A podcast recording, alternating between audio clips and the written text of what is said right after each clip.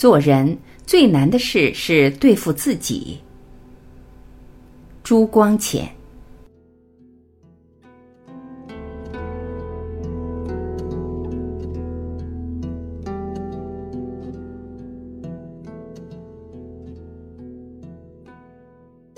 说来说去，做人只有两桩难事，一是如何对付他人，一是如何对付自己。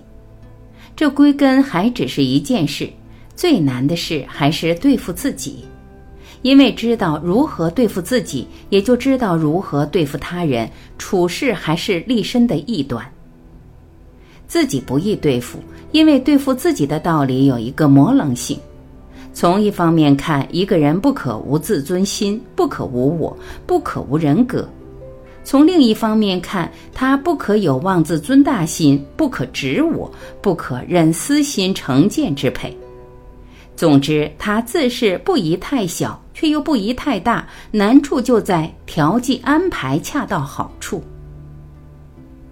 自己不易对付，因为不容易认识。正如有力不能自举，有目不能自视。当局者迷，旁观者清。我们对于自己是天生成的当局者，而不是旁观者。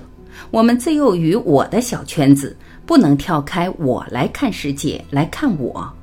没有透视所必须的距离，不能取正确关照所必须的冷静的客观态度，也就生成的要执迷。认不清自己，只认私心、成见、虚荣、幻觉种种势力支配，把自己的真实面目弄得完全颠倒错乱。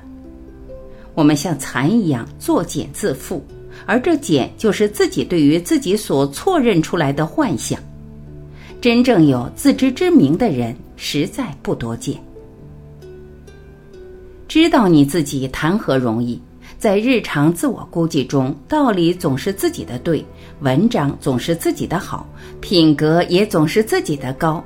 小的优点放得特别大，大的弱点缩得特别小。人常阿其所好，而所好者就莫过于自己。自视高，旁人如果看得没有那么高，我们的自尊心就遭受了大打击，心中就结下深仇大恨。这种毛病在旁人我们就马上看出，在自己我们就熟视无睹。希腊神话有一个故事，一位美少年纳西斯自己羡慕自己的美，常伏在井栏上俯瞰水里自己的影子，愈看愈爱，就跳下去拥抱那影子，因此就落到井里淹死了。这寓言的意义很深远。我们都有几分纳西斯病，常因爱看自己的影子坠入深井而不自知。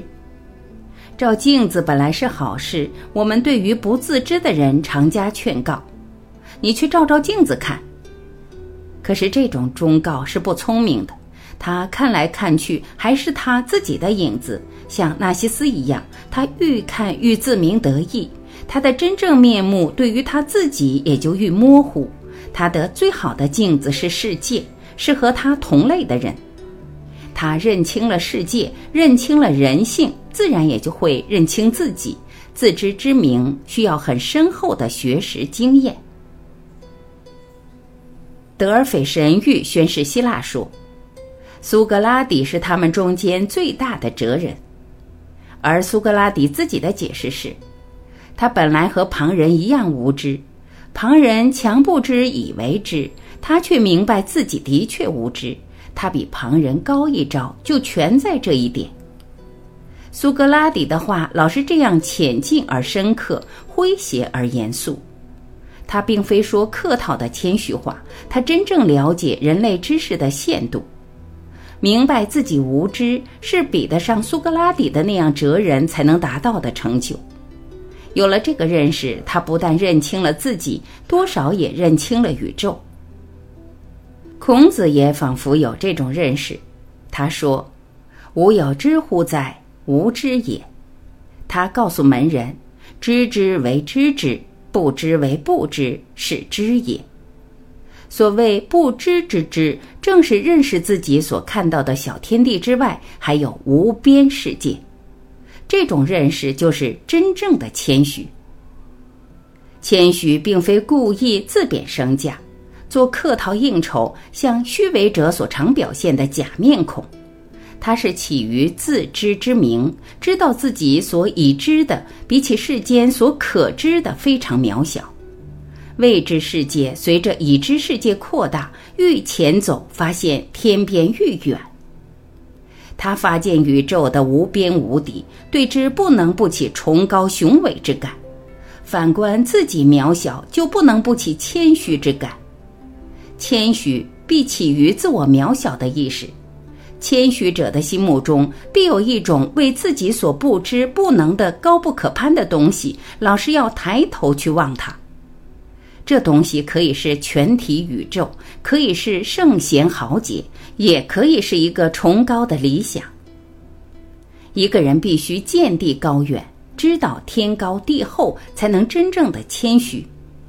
不知道天高地厚的人，就老是觉得自己伟大。海若未曾望洋，就以为天下之美尽在己。谦虚有它消极方面，就是自我渺小的意识；也有它积极方面，就是高远的瞻主与恢阔的胸襟。